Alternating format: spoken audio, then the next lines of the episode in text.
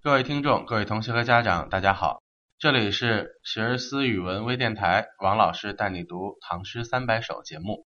今天呢，我们继续来学习七言绝句，请大家把书翻到第三百二十四页，在三百二十四页的最上方有一首诗，来自我们之前接触过的一位唐代诗人，叫做张祜。这个名字大家要记住，念祜。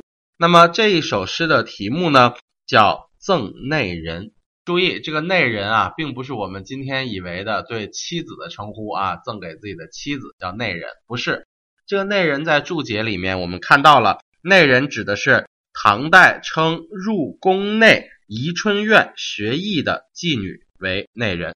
那么这个妓女啊，单人旁的妓，它不是那个特殊职业。这个妓指的是唱歌跳舞的那些演员，称之为叫妓人。然后这个宜春院呢，其实就是宫廷里面的一个艺术培训班然后呢，你在这里面训练学习，然后就可以在宫廷的歌舞表演中间去登台，所以称之为叫内人。后来就泛指宫里面的宫女或者是妃子都可以了。所以这个内人指的是。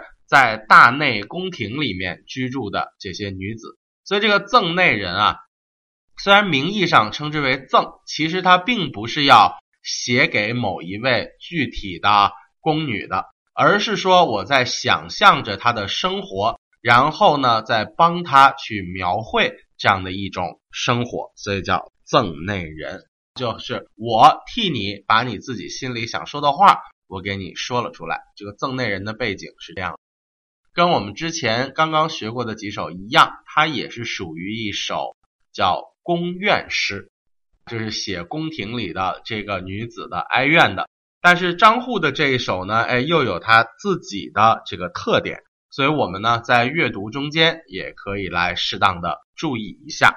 那么，请大家先来看一看整首诗歌的内容：进门宫树月痕郭。媚眼为堪宿露柯，斜拔玉钗灯影畔，替开鸿雁救飞蛾。大家注意这里面的读音，因为这个过啊，过去的过，在这儿应该是念平声，做平声呢，来跟后面的两个字来押韵，所以我在这儿呢，姑且就把它念成平声了。因为古代这个字是可平可仄的，它念平声的时候也是经过的过的意思。那么接着呢，这个媚眼为堪素禄科，这个科大家要注意，就是鸟窝的意思啊。这个宿禄，按理来说，大家想，这个鹿是一种水鸟，对吧？它应该住在水边上啊。但这个宿禄科其实指的是这个树杈上面的这个鸟窝。那么这两句连起来，首先进门宫树月痕郭，进门当然就是紫禁城的门，对吧？意思就是宫廷的大门。宫树呢，就是指宫廷里的树，所以本来是大门和树，但是在这儿呢，它就来了一个进门宫树。宫廷里面的是紫禁城的这个门和树，立刻就给你点明了它的地点的背景。那么这种地点的背景呢，同样的也展示出了这个生活环境的严肃。门不是一般的门，它是进门；树不是一般的树，它是宫树。所以可想而知，住在这个环境里面这个人啊，平时的生活应该是处处受拘束的，就好像在坐牢一样。那么月痕郭，月亮不是整个月亮，而是树杈之间呢，好像露出了那么一点月亮的痕迹。所以这个月痕的痕用的很好。然后这个过去的过什么意思啊？意思就是时间在推移，对吧？这个月亮的影子本来在树的这面，然后随着时间呢，一点一点的往西偏，哎，就走到了树的这面，所以称之为叫月痕过，就是经过了这个树梢，经过了这个宫殿的大门，从左边到了右边，或者从右边到了左边，这叫月痕过，它表示的是一个时间的变化。那么，在这个宫廷里面，大半夜的不睡觉，我看着这个月亮一点一点的从东走到了西，大家感受一下，是不是又是一个长夜漫漫、无心睡眠这样的一个状态？然后接着第二句就跟着他来说了，叫媚眼为堪素露科。媚眼是什么呀？啊，当然是姑娘家的眼睛，对吧？所以叫媚眼啊，说明主人公是个女子，对吧？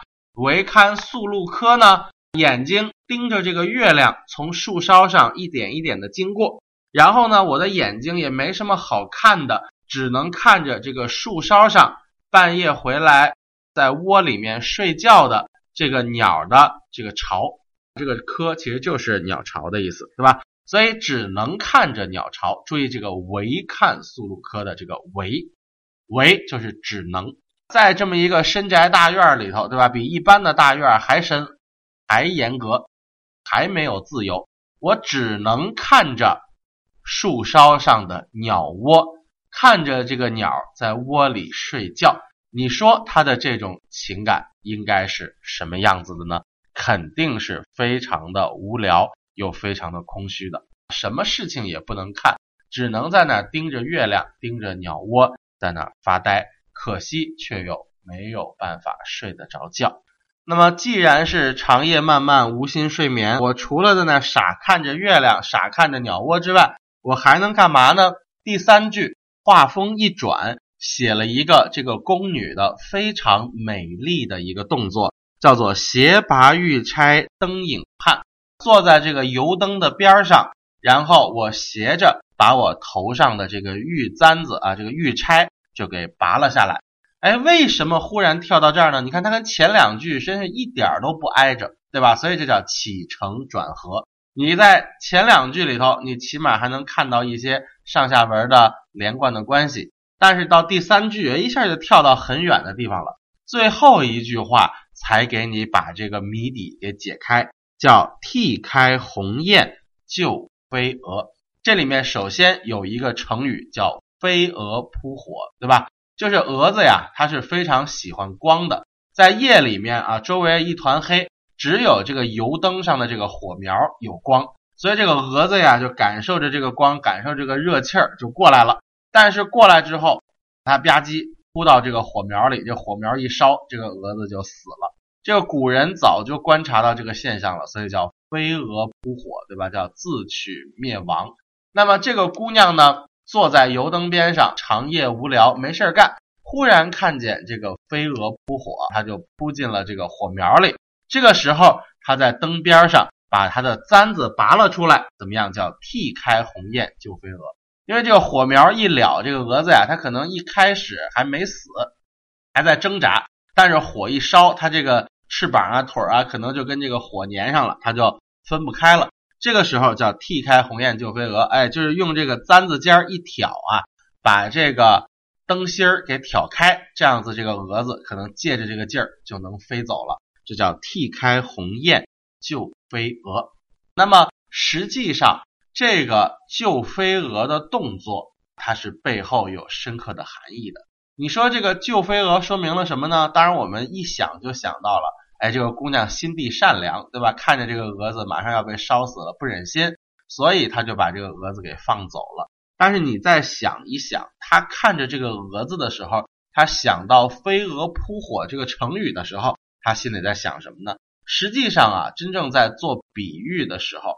这个姑娘可能想到的是自己，就自己好像也像这个扑火的飞蛾一样，就当初怎么就那么傻，就一定要进宫，进了宫发现真是跳进一个火坑，对吧？自己又没有自由，皇上要天天不理我，然后我就半夜睡不着，坐在这个油灯前面来浪费我的青春，对吧？就跟这个扑火的蛾子一样，所以看到这个蛾子扑了火。心中就有一种同病相怜的感觉，于是呢，他才会拔下自己的簪子来救这只蛾子。你这样一想，你会发现，哎呀，真是写的曲折盘旋，非常的含蓄。这层意思，可能我们只有细琢磨，就想问自己一个问题：他为什么要救这蛾子呢？那这个时候，可能才可以有一个答案。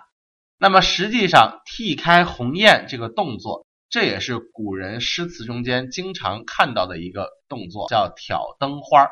因为这个油灯啊，它里面是用一个灯芯儿在烧，就是一个线捻子，对吧？就是捻子吸上这个油，在头上点一个火。那么这个灯芯烧着烧着呢，它上面就烧焦了，就发黑了，就结成块了。这样子，这个火苗呢就会变小。